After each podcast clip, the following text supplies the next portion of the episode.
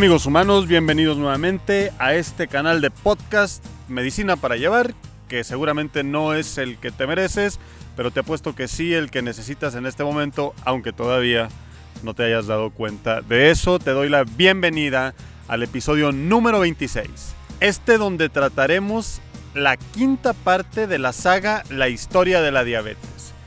En este capítulo voy a contarte cómo fue la evolución de lo que hoy conocemos como insulina y que la tenemos al alcance con tan solo acudir a una farmacia, tanto de un hospital público como en plena calle. ¿Qué evolución siguió este fármaco tan maravilloso y sobre todo qué fue lo que ocurrió después de que Leonard Thompson y otras personas salvaran la vida gracias a este descubrimiento maravilloso? Antes de continuar, te lo voy a decir, este quinto episodio en adelante y todos en los que te hable de historia de la medicina en alguna parte en particular, van a tener cambio de formato, te los voy a narrar como cuando platico con alguien y le comparto todo esto que he leído y que a mí me apasiona. Lo vamos a hacer así por dos cuestiones y una lleva a la otra.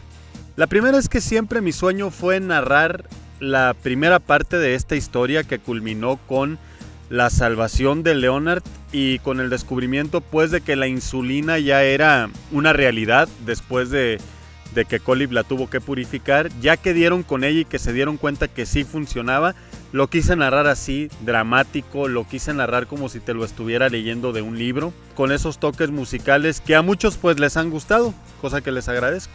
Sin embargo, también entre mis planes está escribir un libro basado en lo que yo aprendí en aquel momento. Me acuerdo de Cazadores de Microbios, que es una lectura obligada para cualquier persona, no nada más médico, donde voy a narrarte estas aventuras, estas historias dispersas de la medicina de una manera tal y como te las transmití en los primeros cuatro episodios de esta serie el plan de ese libro demanda cierto tiempo, demanda un esfuerzo extra y transmitírtelo todo a través de estos episodios de podcast se torna muy complicado y por lo tanto es más ágil y rápido irte contando cómo fueron sucediendo las cosas, así como si nos estuviéramos tomando un café. Y en algún momento todo esto que te estoy transmitiendo, todo esto que vamos a aprender en este y los demás episodios que vengan, porque me muero de ganas por seguir con esto de la historia de la diabetes, más enfocado a farmacología. Después vendrá la historia de la hipertensión. Me muero de ganas de ahondar en la historia del tratamiento sustitutivo de la función renal, entre otras muchas cosas. Entonces es más ágil para mí contártelas así y después ya cuando tú estés haciendo otras cosas y yo también tenga un poco más de tiempo libre, poder enfocarme a dejar un legado en forma de libro donde podré explayarme más allá aún de lo que conociste en estos primeros cuatro episodios de la serie La historia de la diabetes. Por lo tanto, si en este momento no te suena como dramático, como sufriendo, como con ese aire poético, romántico, psicoerótico al que te tengo acostumbrado, pues no te espantes. Voy a trabajar en eso, pero me gustaría más que fuera como un libro. Yo ya tengo uno, ya lo sabes, la guía definitiva para probar el ENARM. Entonces planeo que estas historias de podcast cuyos guiones tengo, cuyos borradores tengo y que aquí te transmito verbalmente, puedan recibir el mimo que se merecen con el tiempo necesario y que esto se convierta en un nuevo bebé para mí, en un nuevo libro que pondré a tu disposición, esperando que también sea de tu agrado. Entonces, pues sin más por el momento vamos a dar inicio. La vez pasada nos quedamos, fuimos testigos de cómo Leonard Thompson salvó la vida gracias al descubrimiento de Banting, Best, McLeod y Colip. La insulina finalmente funcionó. Después de Leonard vino mucha gente, todos testigos de un éxito sin precedentes, vidas que se salvaron sin ninguna duda, que dejaron atrás el fantasma de la muerte a manos de la diabetes y pues ahora ya podían continuar con sus vidas. Pero después de estos primeros tumbos iniciales, y espero que esto te deje a pensar cómo funcionan las cosas, porque yo creo que más de uno de nosotros hemos tenido la idea de que, ay, si yo descubriera y si yo hiciera y si yo encontrara y a lo mejor y hasta me haría famoso y a lo mejor hasta me caería mucha lana. Así lo hemos pensado, pero fíjense, a través de esta historia te vas a dar cuenta de que es bien difícil. Es difícil llegar a conseguir el objetivo que en este caso era aislar la insulina pero también es bien difícil todo el proceso que viene después, aunque obviamente ya estás en los cuernos de la luna. Ahorita vas a ver por qué. Porque a final de cuentas no solamente es la ciencia y los datos duros lo que está ahí, sino también el ego humano, las envidias, las dudas, el escepticismo y la ignorancia, pues todos confluyen y hacen una especie de batido de donde pues a como puede nuestros respectivos héroes pues van tratando de, salir lo mejor librados que puedan, van tratando de salir adelante. Voy a retroceder un poco, me voy a ubicar en 1919. Tú sabes que a Leonard le pusieron dos inyecciones de insulina. La primera el 11 de enero de 1923, que no tuvo mucho éxito porque no estaba del todo purificado el medicamento. Colip se metió otros 12 días en el laboratorio, día y noche, echándole ganas para tratar de obtener un derivado así libre de impurezas, lo más que se pudiera lo consiguió. Y esa segunda inyección que le pusieron a Leonard el 23 de enero de ese mismo 1922, con un éxito sin precedentes, rotundo, inapelable, irrefutable. Le cambiaron la vida para siempre. Pero este capítulo tiene que empezar un poco antes con Robert Daniel Lawrence. Era un médico británico que había sido diagnosticado con diabetes mellitus a los 27 años, ahí en 1919. Este compa se volvió endocrinólogo, y cuando lo diagnosticaron, fíjense lo que es nacer en el momento no exacto porque sufrió cuatro años la enfermedad, ¿no? Pero fíjate lo que es nacer pues en el tiempo relativamente indicado. A este cuate en 1919 ya lo habían desahuciado. Le dijeron en cuatro años te vas a morir. Y Robert Daniel pues dijo pues si me voy a morir, no me quiero morir aquí en Inglaterra, me voy a ir para Italia, me voy a ir para Florencia. Y ahí pues voy a estar trabajando, voy a estar viendo pacientes y pues si me va a llevar la muerte, pues que me lleve, ni modo, pero allá. En esas estaba este cuate en Italia. Pasaron los años, efectivamente, más o menos esos cuatro que le habían dicho que era lo que iba a vivir. Y la insulina llegó desde América, recuerda que fue descubierta en Canadá, en mayo de 1923 a Londres. Entonces tú estás muriéndote allá en, Italia y de pronto, aún con las limitaciones de la tecnología de la época, pues resulta que las noticias empiezan a volar y todo mundo se empieza a enterar de los grandes prodigios de un nuevo medicamento que fue descubierto en América y que precisamente podía curar la diabetes, ¿no? Así le decían en aquel principio, no, no tenían más conocimiento que nosotros ni mucho menos. Pues si esa insulina llegó en mayo a Inglaterra, Robert Daniel se lanzó inmediatamente para allá y el 31 de mayo de 1923 al compa lo inyectaron. Y obviamente tuvo los mismos resultados de Leonard. Le fue súper bien, estaba contentísimo mejoró muchísimo, se le quitaron todos los síntomas que tú quieras de la diabetes, dejó de orinar demasiado, dejó de sentir muchísima hambre, ay, por supuesto empezó a subir de peso. Pero también pudo dejar atrás todo el suplicio que era mantenerse con vida a través de una dieta miserable de 500 kilocalorías al día, con solamente 100 gramos de carbohidratos, que era la, la receta de cocina pues, que se les daba a los pacientes en aquel entonces. Eso le daban a Leonard. Para esto Leonard pues ya se había ido del hospital, ya se había ido a su casa a hacer sus travesuras, encantado sus papás. El niño se convirtió en un testigo viviente de lo maravillosa que era la insulina. La gente lo veía y no podía creerlo, lo habían visto pesar 35 kilos a los 14 años.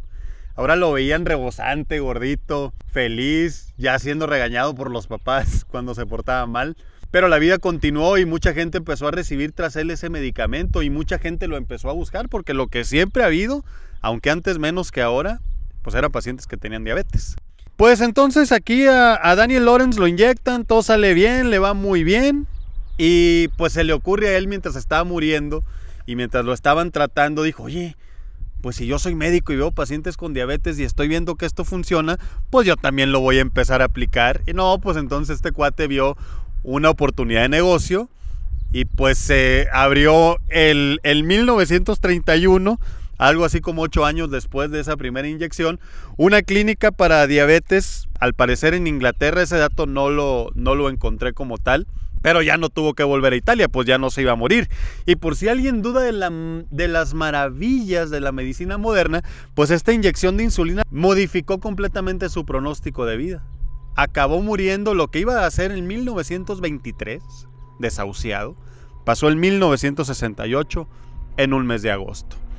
Entonces Robert Daniel Lawrence también se convirtió en un testigo viviente de los beneficios de la insulina y al mismo tiempo abrió una clínica para tratar a los pacientes que tenían este padecimiento. Y lo cual no está mal, ¿eh? porque a final de cuentas no era ninguna estafa, simplemente él vio una oportunidad. No dudo que lo haya hecho también por compartir el conocimiento y empezar a cambiarle la vida a las personas tal y como a él se la cambiaron. Pero pues también había ahí una gran oportunidad de negocio. El que pega primero pega dos veces, es bien sabido, y pues nadie le iba a comer el mandado. Y tras este dato anecdótico tenemos que trasladarnos un poco antes de esas inyecciones que le pusieron a Leonard.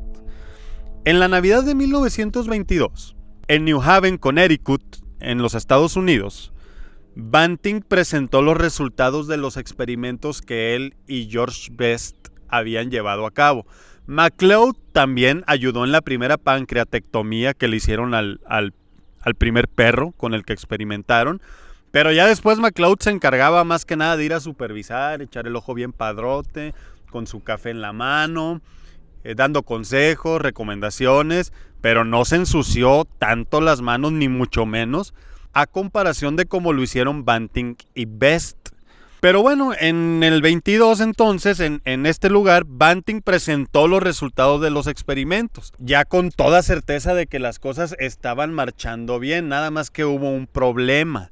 Banting se puso muy nervioso. Digo, todos estaríamos igual.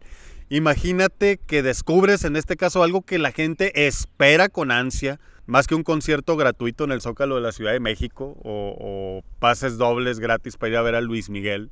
La gente espera con ansia un milagro de este calibre y, y tú lo tienes. Pero tienes, para cumplir con los protocolos de la ciencia, tienes que notificar de los avances que estás llevando a cabo, tienes que notificar tus conclusiones, tienes que describir tus experimentos, tienes que montar una presentación. Y si uno, frente al auditorio de médicos en la residencia, pues empiezan a temblarle las piernas, sudas frío, imagínate tú como portavoz de este milagro de la medicina, de la ciencia, pues imagínate cómo ibas a estar. Entonces Banting se aterró. Su speech, su discurso fue muy deficiente se trababa, mostraba un evidente nerviosismo a través de su lenguaje corporal, estaba sufriendo el tipo bastante. Entonces se lo empezaron a acabar en el auditorio, si no le tiraron tomates fue porque no había. Y MacLeod se metió en ese momento, tomó la palabra, siguió dirigiendo la conversación, pudo contestar, porque MacLeod ya era un viejo lobo de mar, ese cuate ya era un investigador, era un fisiólogo, él se encargaba del departamento de fisiología de la Universidad de Toronto, en donde Banting, si te recuerdas el, aquellos, el segundo episodio, Cazadores de Páncreas, donde te narro cómo Banting va y lo busca porque necesitaba un lugar para poder experimentar y terminar de encontrar la, la insulina. Pero McLeod ya tenía fama pues de que investigaba, de que pues era un sabio, era muy bueno en lo que hacía. Pero eso Banting, aunque obviamente tenía que agradecerle a McLeod que haya entrado a ayudarlo en un momento tan delicado, pues sí le generó envidia porque lo vio expresarse de una manera que él no era capaz pero sobre todo vio cómo al momento de que McLeod empezaba a hablar con los médicos, porque él se los llevó, la conversación la llevó no tanto en lo mal que Banting había descrito cómo experimentaban con los animales, ni cómo aislaban los extractos y purificarlos y todo eso, sino que se los llevó a los médicos al terreno de, bueno, antes de esto se morían los perros, y ahorita con esto ya viven más. Entonces, vean lo positivo que es que bajamos la glucosa. Lo de ahorita no es para que nos digan que esto no sirve, que estamos jodidos. Y McLeod salió avante, pero Banting lo odió, sobre todo porque percibió que McLeod, si por él fuera, si por McLeod fuera, y Banting se muriera el día de mañana, casi pudiera decir que McLeod se iba a clavar o a adueñar de esa investigación. Siempre, a partir de ese momento, tuvo una envidia, un, un recelo, un coraje hacia McLeod, a quien tachó de oportunista en, en muchas ocasiones la relación entre los dos ya no volvería a ser la misma. Odió a McLeod con toda su alma. Pero dentro de todos los dimes y diretes que hubo en ese momento, en donde le estaban preguntando tanto y criticaban a Banting y McLeod medio aplacaba un poco el fuego, se encontraba un señor que se llamó George H. A. Cloves. Y era ni más ni menos que el director de investigaciones del laboratorio Eli Lilly. Ese laboratorio persiste hasta nuestros días, lo conoces tan bien como yo, lo has visto en la televisión, lo has visto por internet, lo has visto en alguna caja de medicamentos. Bueno, el imperio que tiene hoy Eli Lilly tiene cimientos del hallazgo de Banting, McLeod, Collip y Best. Tiene cimientos de insulina. Si alguna vez visitas o ves ese edificio, ese edificio no está hecho con cemento ni acero, es insulina. Esta persona había seguido muy de cerca la labor de estos investigadores, pero pues no había visto nada más allá que lo pudiera convencer de incluso financiar antes del descubrimiento las, la labor de estos hombres. Pero cuando vio que a Leonard le fue como le fue, llegó a un acuerdo con el resto del equipo. Para julio de 1922, o sea, unos 5 o 6 meses después de que a Leonard le salvaran la vida y unos cuatro meses después de que aquel endocrinólogo que sí hizo priva de adeveras y abrió una clínica para tratar pacientes con diabetes cuando a él lo salvaron, el señor Robert Daniel Lawrence, en esa fecha, en julio del 22, Banting recibió en su oficina los primeros frascos de lo que se llamó Lilis Iletin o también insulina. Esta nueva insulina provenía del el ganado bovino, como las vacas o los bueyes ya con él y Lily de por medio, tal cual como Supernova, pues esto se sobredimensionó. Ya hablaba el mundo gracias a los pacientes que habían demostrado a través de ellos mismos que las cosas estaban mejor, que la insulina funcionaba, pero ya las noticias se habían esparcido. Y si él y Lily se le había acercado a Banting y a todos ellos, pues también desde Europa llegó un señor que se llamó August Krock, junto con otro cuate que se llamaba Hans Christian Hagedorn. No lo confundas con Hans Christian Andersen, porque ese es el que hizo los cuentos, me acuerdo, ¿no? Hace mucho que los leía o los veía en la tele. En, el, en 1922, en ese mismo año, llegaron desde Dinamarca a buscar personalmente los dos, a Banting y a MacLeod. Entonces Banting cuando lo vio se quedó así como que de a seis con la boca abierta y McLeod también, porque August Krock no era cualquier persona, no era cualquier tipo. Había ganado en 1920 el Nobel de Fisiología y Medicina por su trabajo sobre los capilares y el músculo esquelético. Era toda una autoridad en ciencia este cuate y se encargaba de recomendar o de proponer posibles candidatos a recibir el premio Nobel. Ya ves para dónde va el asunto.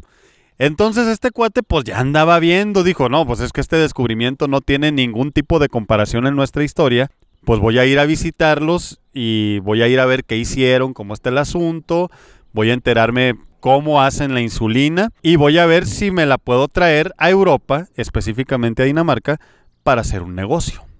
Pero también resulta que la esposa de August tenía diabetes.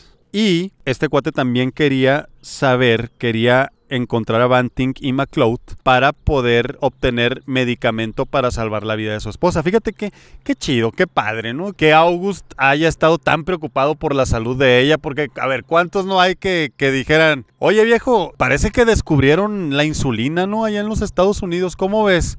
Si será cierto. ¿Cuántos le hubieran dicho, no, no te creas, vieja? No han encontrado nada, no te preocupes. Este, es pura mentira. Total para que se muera la doña, ¿no? O sea, es muy padre lo de, lo de August porque buscaba salvarle la vida a su esposa y finalmente lo consiguió. Obtuvo el medicamento, controló sus niveles de glucosa, le fue muy bien. Pero al mismo tiempo, Hagedorn y Kroc, August Kroc, le compraron los derechos también para Europa a Banting y a MacLeod para poder disponer y fabricar la insulina allá en Dinamarca. Estos europeos fundaron lo que hoy se conoce como Laboratorio Novo Nordisk, que también igual que Eli Lilly persiste hasta nuestros días y es una autoridad en materia de diabetes y también sus edificios, su historia tiene cimientos de insulina. Este laboratorio inicial se llamó Nordisk Insulin Laboratorium y se fundó en 1922. Para el 23 ya la insulina se producía en Europa. Y la mano que va a meterle Novo Nordisk a la insulina es uno de los mayores factores, los de los que más peso tiene para la evolución que tuvo el fármaco. Ahorita vas a ver por qué. La insulina era el gran diamante en bruto de la medicina, el gran milagro esperado. Por todos lados había cuestiones que resolver. Estaban los pacientes que ya la estaban recibiendo, estaban los laboratorios que ya buscaban comercializarla. Obviamente Banting tuvo, aunque no quería hacerlo, tuvo que patentar su descubrimiento, no le quedó otra opción personal de la Universidad de Toronto lo convenció porque si no era él, alguien más lo iba a hacer y ahí sí, quién sabe qué hubiera pasado con el fármaco. Y al mismo tiempo también venía el proceso de investigación sobre la nueva molécula que se había encontrado. Porque a lo mejor yo no encuentro algo, pero cuando ya lo tengo en mis manos, yo sí puedo estudiarlo y buscar opciones para que mejore lo que se descubrió. Y eso fue lo que ocurrió. Una de las historias de pacientes también que ejemplifican la manera en cómo la ciencia cambia, cambió en el momento para ella, pero sigue cambiando la vida de mucha gente, aunque mucha gente diga que no hay cura para el cáncer, que no hay cura contra la diabetes, que no hay cura para esto, que no hay cura para lo otro, no me importa. Una de esas historias es la de Elizabeth Hughes Gosset, que nació en 1907. Ella fue diagnosticada con diabetes mellitus a los 11 años de edad, o sea, en 1918. Y también, igual que nuestro endocrinólogo con el que abrimos este programa, pues duró como cuatro, como cinco años con diabetes, sufriendo pues una tras otra, como Leonard lo hizo. Pero le pusieron la insulina en agosto de 1923. Ella revirtió los síntomas de la enfermedad, creció, se graduó, se casó, tuvo tres hijos y murió apenas en 1981 a la edad de los 74 años por un infarto agudo al miocardio. Lo que hizo la insulina por ella fue un milagro. ¿Cuántas historias desprendidas de esa mujer que aguantó por su cuenta y con ayuda precaria, si quieres, de los médicos por el conocimiento que se tenía en la época? Tanto sufrimiento alcanzó a llegar a la cita con el descubrimiento de la insulina y cambió para siempre su vida. Llegó a ser abuela. ¿Cuántas personas, ojalá, no sé, tal vez sueño demasiado, pero si alguna vez algún pariente de ella pudiera enterarse de la existencia de este audio, de este podcast, espero que puedas valorar lo que significó para ti que tu abuela, tu mamá, como sea, se haya aplicado este medicamento. La ciencia cambia la vida de la gente todos los días. Jack Kroc y Hagedorn se habían ido a Europa. Ya sabes, en el 23 iban a empezar a producir comercialmente la insulina. Y entonces en el horizonte se empezó a vislumbrar el premio Nobel. Y Banting lo quería. Y MacLeod también. ¿Quién no va a querer un premio Nobel? Y antes de que llegara el premio Nobel ya estaba la lucha porque el reconocimiento le fuera concedido a cada uno de los investigadores que descubrieron la insulina. La avalancha de acontecimientos había sido súper rápida. Pasó menos de un año desde que empezaron con el primer perro a experimentar, a hacer aquella pancreatectomía, hasta la primera inyección con éxito. O sea, de marzo a enero de 1923. Prácticamente algo así como 10 meses. En 10 meses de estar en ceros, llegaron a obtener la insulina. Y si Banting ya odiaba a MacLeod por aquel, aquel discurso en 1922 que se aventó para sacarlo del hoyo y en donde sintió que MacLeod le quería agandallar el trabajo, ahora sí como diría Vicente Fernández empezó a respirar por la herida porque la comunidad internacional quería darle el Nobel a MacLeod porque pues MacLeod, ya te lo dije, era el fisiólogo, el sabio, el mameluco, el yo todas las puedo, el mero mero, el investigador, etcétera, etcétera. No iban a pensar que un ortopedista cualquiera vil y tomador, digo, Banting no tomaba, ¿no? Pero los ortopedistas sí le caguamean. Pues cómo lo va a haber descubierto Banting, ¿no? El puro instinto de la comunidad internacional fue pensar que MacLeod debía recibir el, el Nobel y no se iba a dejar Banting del cual si yo hubiera estado en su lugar también me hubiera, hubiera desconfiado bastante, sobre todo porque MacLeod fue el que presentó el descubrimiento al mundo solo. Como parte del equipo lo representó a todos, pero él solito, él solito fue el que se paró a, anunciar, ah, aquí está la insulina, porque Banting se encontraba contestando pregunta tras pregunta acerca del fármaco. Y Charles Best, el que ayudó a Banting eh, con los experimentos en los perros, andaba ya dirigiendo la producción a gran escala de la insulina. Entonces McLeod andaba solo y Collie pues en sus rollos.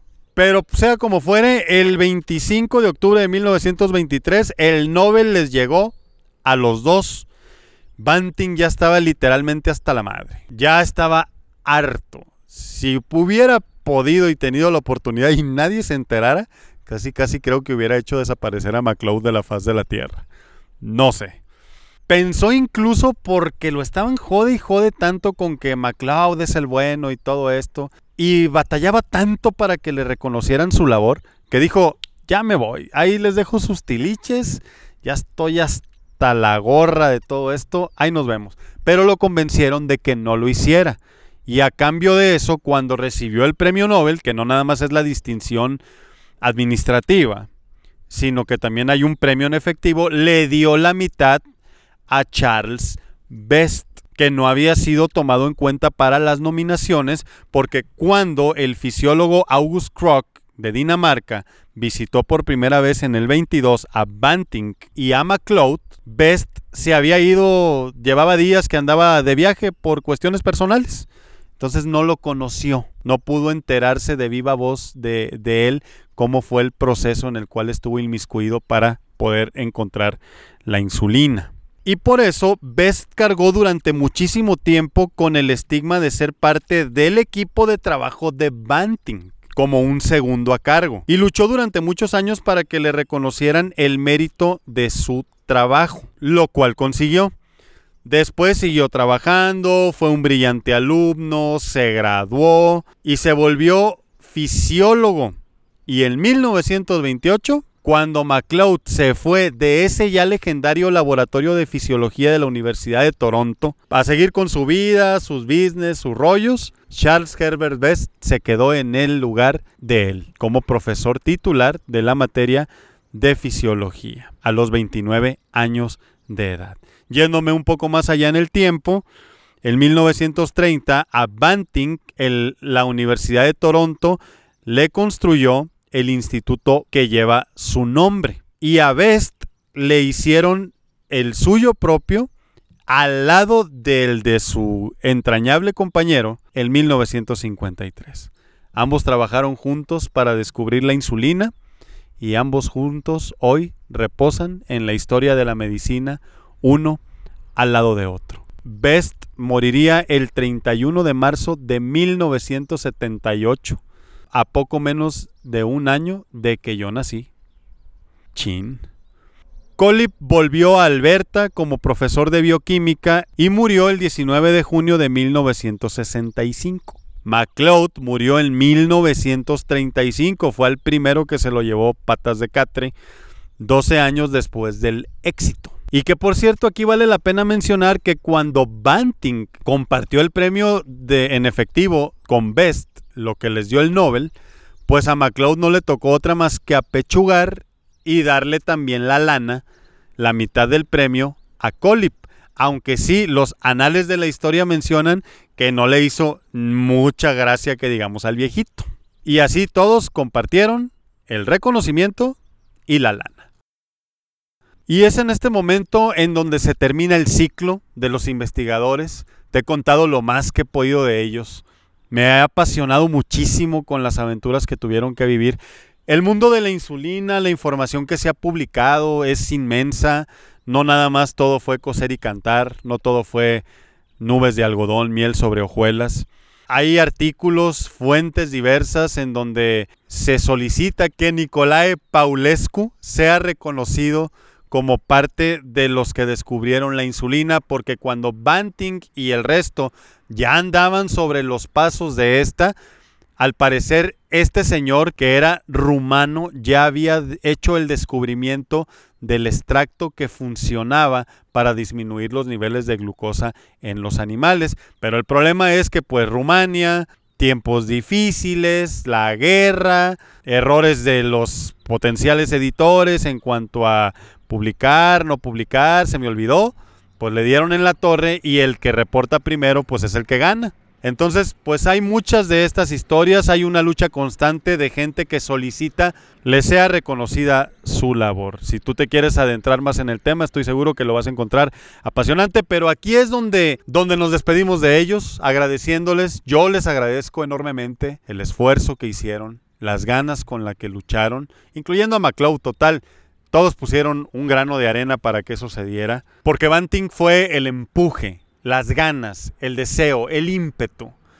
Best fue su mano derecha, fue su sombra, fue alguien que le dio equilibrio, que le ayudó a cuidar a los animales, a operar, que hizo trabajo sucio también del equipo de investigación, una pieza fundamental que le daba equilibrio al grupo. Sin él, Banting la hubiera tenido muy difícil. Colip, el mago, purificó el preparado, fue el maestro de la bioquímica que nos dio el medicamento que hoy hace maravillas. Y MacLeod, con todo y sus defectos, pues era la guía, la cabeza fría, el que puso en su lugar cuando había que poner a la comunidad científica, el que calmó las aguas, el que prestó el lugar para que iniciaran las investigaciones, el que pagó un salario también a Banting. Acuérdate que Banting amenazó con, con dejarlo, con irse, ya estaba harto él. Entonces, reconocimiento a los cuatro, la medicina tiene una deuda con ellos impagable. Este anfitrión quisiera pensar que de alguna manera pueden darse cuenta hasta dónde ha llegado eso que ellos iniciaron, que descubrieron, le dieron a la gente el respiro que necesitaban para poder seguir adelante. Espero que desde donde estén, si es que eso es posible, pues puedan mirar hacia abajo y pensar, lo hicimos bien, porque sí, lo hicieron muy bien. Pero esto tiene que continuar, la insulina ya, ya estaba lista, el Nobel ya se había entregado en 1925. Para 1926, obviamente ya Banting y ellos ya siguieron con sus asuntos. Andaban entre que la producción, entre que los laboratorios, obviamente percibiendo alguna lana, porque no, es justo, su trabajo les costó. Pero ya empezaron a meterle mano diferentes personas al producto. Para 1926 se descubrió el método de cómo cristalizarla, lo cual es muy importante porque permitió que a futuro tal y como la ciencia evidentemente lo logró, se pudo entonces modificar el medicamento y obtener diferentes preparados con diferente tiempo de acción o de duración. Porque cuando la insulina surgió, solo había insulina rápida. Y había que estar inyectando cada seis horas, que era la vida media de esa insulina original, a los pacientes. Imagínate en la noche, a cada rato, los niños que qué culpa tienen o que no entienden lo que está pasando la friega que era estar cada seis horas. Y aunque así lo hicieran, de todas maneras, esta insulina inicial provocaba picos de glucosuria, o sea, que se aventara mucha glucosa o azúcar en la orina, o que también aumentara en sangre al momento en que ya iba perdiendo fuerza la inyección previa. Tenía esos inconvenientes, pero era mejor que nada. Si eras muy, muy bien portado y hacías las cosas con el horario que tenías que hacer, estabas vivo, sin problema. Pero había que evolucionar, porque de eso se trata la ciencia, de que evolucionemos para que nuestra vida sea más cómoda, sea mejor. Pasaron entonces 10 años, llegó 1936 y vino este año a darnos la primera insulina de acción extendida. Pasaron 10 años. 10 años en donde la gente se estaba poniendo insulina rápida nada más. Pero surgió la PZI o Protamin Zinc Insulin, que era toda una innovación. Imagínate aquí como cuando presentan el iPhone 30584 con 30.000 cámaras, conexión 7G, todo eso, igual. Pues hace cuenta todo lo que se vino con esta noticia. Esta insulina resultó ser pues un bestseller. Obviamente, si te dice, oye, esta te cuesta un poquito más, pero te la pones cada 24, cada 12 horas, lo que te digan, que, que no sean 6, pues tú la compras, ¿no? Y esto lo descubrió precisamente Novo Nordisk, el laboratorio que August Krog y Hans Christian Hagedorn fundaron. Ellos fueron Novo Nordisk, por eso te decía, es un parteaguas en la historia de la diabetes y de la insulina, porque ellos fueron los que dieron con esta modificación. Entonces, pues ya todo mundo encantado. Pasaron otros 10 años. Y en estos 10 años, Banting murió. En 1941, con la Segunda Guerra Mundial a todo lo que daba, él tenía que estar tomando aviones constantemente para poder ir de Canadá a Inglaterra para coordinar los servicios médicos entre ambas naciones y en una de esas tuvo un accidente aéreo y se lo cargó el payaso. Pero bueno, pues ni modo. Decía Superman que estadísticamente volar es la forma más segura de viajar, pero pues cuando te toca, ni aunque te quites. Y a Banting pues le tocó. En estos otros 10 años que pasaron, llegó 1946 y otra vez Novo Nordisk en Dinamarca creó la que sería la segunda insulina de acción extendida. O sea, la NPH, la NPH que todavía usamos aquí, que se da en el Instituto Mexicano del Seguro Social, en la Secretaría de Salud en México y en cualquier parte del mundo tenemos insulina NPH o Neutral Protamine Hagedorn. La H no es de humano. Siempre que les pregunto a mis internos, a mis residentes, ¿Qué significa la H de la NPH? Me dicen que es de humanos. No, significa Hagedorn. Es en honor a Hans Christian Hagedorn, el socio de August Krock, que volvió a darle al mundo una versión mejorada de la Protamin Zinc Insulin. Ahora teníamos en el 46 la NPH y el mundo iba a ser mejor. Esta insulina contenía un 10% menos de protamina y ahora solamente tenías que inyectarte dos veces al día, no más dos. Y la gente pues quedó encantada. Esta década de los 40 nos arrojaría dos cosas muy importantes. En primer lugar, ya habían pasado desde la primera inyección con éxito, aquella hecha a Leonard, ya habían pasado 17 años de que la insulina llegó al mundo. Obviamente esto le salvó la vida a muchas personas que tenían diabetes. La glucosa disminuyó mucho, los pacientes dejaron de estar en peligro de muerte y eso provocó que vivieran más tiempo. Y al vivir más tiempo, se empezaron a dar cuenta los investigadores que se morían de infartos, de eventos cardiovasculares, de lo que se siguen muriendo principalmente hoy las personas que tienen diabetes y otros factores de riesgo también. Y dijeron, oigan, pues ya tenemos la insulina, pero pues están muriendo. ¿Y de qué se morirán? Pues quién sabe, pues están infartando. ¿Y por qué pasa eso? No, pues quién sabe. No había conocimiento. Entonces había que generar el conocimiento. Y por eso en 1940 se creó en los Estados Unidos algo que se llamó Asociación Nacional de la Diabetes. Iba a ser un grupo científico a nivel local, pues en los Estados Unidos. Pero los canadienses que si bien descubrieron la insulina, no tuvieron esa visión o tal vez no tenían la infraestructura para plantearse algo así.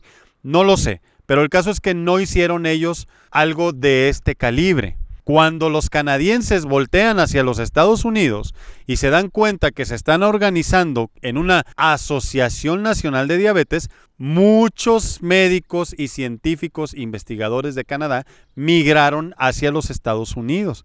Y lo que iba a ser una asociación nacional, pues ya no era nacional porque había gente de otro país. Y le cambiaron el nombre a Asociación Americana de Diabetes o American Diabetes Association, ADA, como hoy la conocemos por sus siglas, la cual es referencia mundial en cuanto a las recomendaciones de cómo tratar a las personas que tienen diabetes. Así surgió la ADA. Si se te pone la piel chinita, te entiendo. Yo así estoy en este momento porque pues todo tiene una explicación, la historia es maravillosa. Gracias a esta hada se empezó a documentar, a investigar, a dirigir todo esto, a dirigir a la ciencia para que nos diera muchas de las respuestas que tenemos hoy.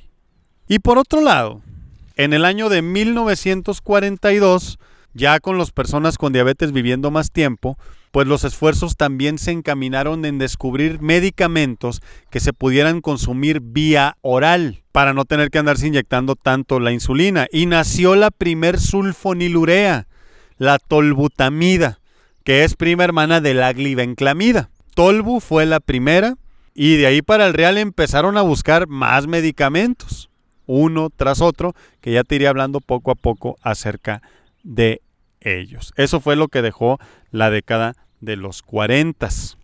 Para la década de los 50 llegó la saga no de Star Wars, sino de las insulinas lenta, ultralenta y semilenta, a las cuales pudieron acceder modificando el zinc que contenían las insulinas previas. En el 55, Frederick Sanger describe la estructura de la insulina y en 1956 él mismo, junto con otros investigadores obviamente, desarrolla un método más efectivo para medir la glucosa en sangre.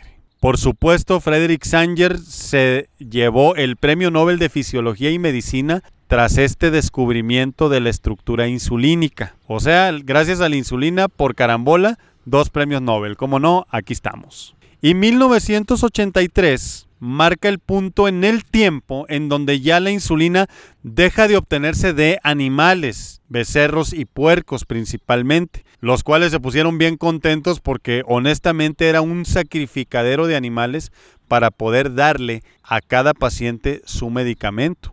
Cuando la insulina recién salió, se tenían que sacrificar 150 cerdos para darle un año de insulina a un paciente con diabetes. Imagínate nomás. Pero ya con la insulina recombinante humana, eso ya, ya fue cosa del pasado y a partir del 83 y hasta nuestros días, todo se hace de manera sintética. Pero surgió el siguiente problema. Fíjate cómo vamos de soluciones a nuevos problemas. Había que acercarse a los patrones secretores del páncreas. Ya la fisiología había avanzado mucho. Pues, oye, habían pasado, ¿qué te gusta? 60 años desde, desde que la insulina nació, pues ya sabían cómo funcionaba el páncreas de mucho mejor manera que en antaño. Y entonces dijeron, necesitamos insulinas que simulen el patrón secretorio de este órgano. Y otra vez le volvieron a meter mano a la estructura química de la insulina y en el 96 surgió la insulina Lispro. Fue aprobada. Esta insulina, pues como sabemos, es rápida, y en los próximos 15 años surgieron más análogos de insulina. Análogos porque por medio de tecnología de DNA recombinante se dispone de estas insulinas. En el 96 la Lispro, en el 2000 la Aspart y en el 2009 la glulicina. Estas tres rápida. Para el 2000 Glargina y 2005 Detemir. Las insulinas de liberación prolongada que tenemos hoy. Fíjate ya 20 años de la aparición de la insulina glargina en el mundo. ¡Qué bárbaro! Dentro de los intentos por continuar con esta evolución, la insulina que no tuvo tanta suerte fue la inhalada. En el año 2005, Laboratorios Pfizer lanzó Exubera, la cual no tuvo mucho éxito principalmente porque pues se tenía que aplicar en un dispositivo que era un masacote de este vuelo, yo creo que ahí le cabía un kilo de lo que tú quieras, y era algo así como un inhalador, pero gigante, ¿no? Como el mundo gigante de Mario Bros, el mundo 4 de Mario Bros 3. Sí me acuerdo de mis tiempos de videojugador, qué padre.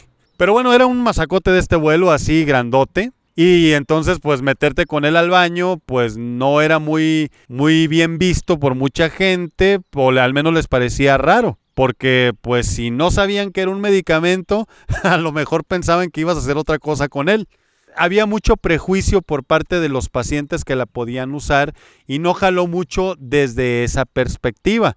Porque si tú ves un inhalador con salbutamol, pues que se usa en el asma o en el EPOC, pues son cosas muy chiquitas, pero aquí te estoy hablando de algo que era fácilmente de alto, unas cinco veces más al menos. Y nada más era insulina rápida, no era como que, ah, pues ya no me voy a inyectar y le voy a inhalar aunque esté bien grandote esto y me quito de broncas. No era así. Aquí el, asunto era que solo era rápida y tenías que ponerte tu insulina intermedia o la insulina glargina, los piquetes iban a seguir. Si en el 2005 salió como muy platillo, pues se fue por la puerta de atrás en el 2007 y fue prácticamente pues retirada yo nunca pude prescribirla, realmente se habló mucho de ella, pero es más, ni siquiera vi nunca una caja original de venta de, ella, ¿no? Si acaso me mostrarían algún dispositivo en aquel 2007, que es cuando yo salí de la residencia, pero no más. Los 90 nos traerían las plumas para la aplicación de la insulina, un dispositivo que sería de muy cómoda aplicación, Y por supuesto, algo que se me pasó mencionar dentro de esta evolución de la insulina fue que en el 67 Donald Steiner descubrió la proinsulina y el péptido C, describiendo el radioinmunoensayo para medir la producción endógena de insulina que aún hoy se utiliza. En el 67 también, en ese mismo año del péptido C, el primer trasplante pancreático es llevado a cabo. En el 72, la primera insulina con una dilución mucho más alta, que contenía 100 unidades por frasco, llegó. Y así las décadas, los lustros, le han dado forma a lo que hoy conocemos. Hoy, el World Report of Knowledge for Better Health de la Organización Mundial de la Salud menciona que diferentes fármacos, entre ellos la insulina, han protagonizado algunos de los cambios más dramáticos que la ciencia le ha dado al mundo y han revolucionado la salud pública. Hoy no podemos concebir el mundo sin este medicamento. La insulina cambió para siempre la manera en cómo los médicos se relacionaban con la diabetes. Fue el primer medicamento que tuvimos para frenar la acción despiadada de la muerte y quitar precisamente el estigma que la diabetes tenía de que quien la tuviera estaba sentenciado a morir. Esa persona a la que le decíamos tienes diabetes antes de 1923. La ciencia metió las manos, la insulina fue evolucionando. Hagedorn nos dio un regalo maravilloso que hoy es súper barato y que quien no puede acceder a una insulina glargina puede comprar o adquirir más fácilmente la intermedia y se siguen teniendo maravillosos resultados con ella. Salvo pequeñas ventajas que la glargina tiene sobre la NPH, con cualquiera de las dos puedes controlar a una persona que tenga diabetes. Es un regalo perpetuo y no se ve todavía muy cercano el momento en el cual podamos dejarla de lado. Es un auténtico fósil, es un vestigio de 1946 de Novo Nordisk para el mundo. Las personas que hoy llegan en estado hiperosmolar o en cetoacidosis diabética reciben insulina intravenosa para revertir estas alteraciones agudas, algo que solo la insulina, la hidratación y otras cosas pueden resolver. Siempre que miro un frasco que un paciente tiene siempre que veo a una enfermera o un enfermero obtener este medicamento cuando están en su carro donde tienen los fármacos que administran a cada paciente. Obviamente la insulina la sacan del refrigerador, tiene que estar helada. Me pregunto si al momento de llenar la jeringa y al momento de que el paciente recibe el pinchazo, tienen idea realmente de lo que está detrás de ese líquido cristalino que yace en un frasco. Aunque lo más seguro es que no. Y espero que después de escuchar este podcast, eso cambie para siempre. Hoy la gente le saca la vuelta, le tiene miedo, dice que deja ciego. Hay tantos prejuicios con los que la gente trata de zafarse de ella. No alcanzan a dimensionar el impacto que este medicamento tuvo en la historia de la humanidad. Es tarea de nosotros los médicos y de las personas que sin ser médicos buscan estar bien informadas, tratar de que esto, al menos poco a poco, cambie porque aunque hoy se llame glargina, intermedia, aspart, glulicina, detemir, es insulina. Y su llegada a nuestras vidas es uno de los acontecimientos top 10 en la historia de la medicina. Y pues bien, tras este largo episodio, pensaba partirlo en dos, pero creo que ya lo mejor es dejarlo completo para que cerremos este círculo alrededor de la insulina. Te he contado todo lo que pude investigar acerca de ella, te lo he tratado de dejar lo más simple que he podido. Espero que te pongas a reflexionar y que a partir de hoy veas este medicamento con otros ojos como yo desde que me empecé a adentrar en su historia, lo hago. Pero la historia de la diabetes no termina aquí. Como sabes, hay muchos fármacos, las sulfonilureas, cuyo más prototípico y conocido integrante es la glibenclamida. Está también metformina, integrante de las biguanidas la única que persiste de esas tres que empezaron. Están las tiazolidinedionas, pioglitazona, rosiglitazona y por supuesto más recientemente los inhibidores del el cotransportador SGLT2, empagliflosina, canagliflosina y por lo tanto tenemos que empezar a contarte la historia de los más representativos de todos ellos. El siguiente episodio pues de la saga de la diabetes, el sexto, nos llevará otra vez a la década de los 40 para que veamos de dónde surgieron los otros fármacos que junto con la insulina le dan a los pacientes con diabetes una calidad de vida totalmente distinta a la que había antes de ellos. Yo soy el doctor Luis Enrique Zamora, el doctor humano, me ha dado muchísimo gusto, estoy agotado realmente de haber llegado hasta el final de este episodio, pero estoy bien contento, me muero de ganas de subirlo, de compartírtelo y de que te lo vayas echando pues en pedacitos aunque sea porque sé que quedó más de una hora, pero me parecía un crimen dejar esto a medias para luego darte un sexto episodio de 10 minutos, tenía que redondearlo así y bueno pues Espero que sea de tu agrado. Compártelo, etiqueta a las personas, dadles a conocer este podcast, porque si este viaje te ha gustado, nos esperan muchísimos más. Si eres médico y estás estudiando para el examen nacional de residencias, te invito a que adquieras mi guía definitiva para aprobar el ENARM, mi ebook que está en formato Kindle en la tienda virtual de Amazon. Ahí lo puedes encontrar para que te enteres acerca de la estrategia que a mí me gusta para poder estudiar o que yo seguiría para afrontar este en ARM y también toda la, estrategia psicológica y motivacional que requieres para hacer frente al obstáculo más grande al que te vas a enfrentar como médico. Puedes escribirme a podcast medicina para llevar gmail.com. Déjame tus comentarios, tus sugerencias y sígueme en mis redes sociales si quieres, si no, no, no es obligatorio, pero me daría mucho gusto que así lo hicieras. Y aquí con un marco esplendoroso, con árboles verdes, con un sol que no evita que se sienta el frío todavía del invierno que ya casi se va, me despido y te digo que nos veremos en la próxima. Hasta pronto.